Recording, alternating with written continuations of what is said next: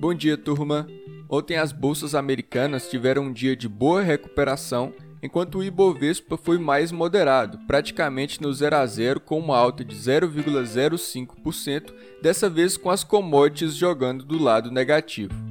Se no início da semana as empresas ligadas às matérias-primas estavam ajudando, como Vale e Petrobras, agora não ajudam muito.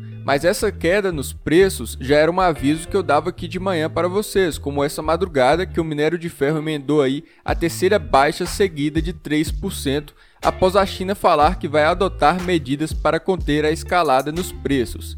Isso porque parte da elevação dos preços não é da demanda, mas sim de negociações de contratos futuros na bolsa de valores chinesa. E é nesse ponto que o país quer aumentar sua restrição. Para dar um exemplo bem rápido aqui, você pode ir no mercado e comprar um contrato de minério para daqui a um ano, mas não porque você quer o minério, mas porque estima que até lá o preço vai subir e você vai poder vender mais caro no futuro. Já o petróleo ele se recupera hoje, subindo mais de 1%, mas ainda registrando a sua maior queda semanal desde março. Esse recuo nos preços das commodities também é um fator que alivia os investidores que estavam receosos quanto à inflação. Com isso, agora pela manhã, os índices futuros de Nova York seguem em alta, assim como na Europa, após dados da atividade industrial e de serviços saírem melhores do que o esperado.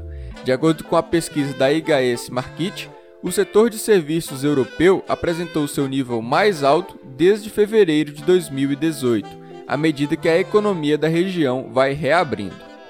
Já na Ásia, os índices fecharam em alta, com exceção da China, que foi puxada para baixo pelos setores financeiro e de consumo, embora o setor de commodities ele tenha se recuperado das quedas recentes, o que pode ser um sinal positivo para a sessão de hoje das mineradoras no Brasil.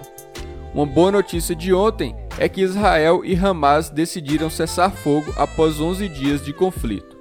Aqui no Brasil, a agenda está vazia, com destaque para o vencimento de opções na B3. Em relação à CPI da Covid, nada de diferente no nada de diferente no depoimento do Pazuello ontem na comparação com quarta-feira ele particularmente foi bem e cumpriu a sua missão de aliviar o lado do presidente Bolsonaro, enquanto a oposição seguiu com as narrativas. A verdade é que a CPI ela tá virando festa, ou tá virando um BBB, como eu vi ontem no texto da Marilis em coluna da Folha, porque teve até o Renan Calheiros, que é relator da comissão, abrindo caixinha de perguntas no Instagram. Enfim, é isso, aproveitem a sexta-feira.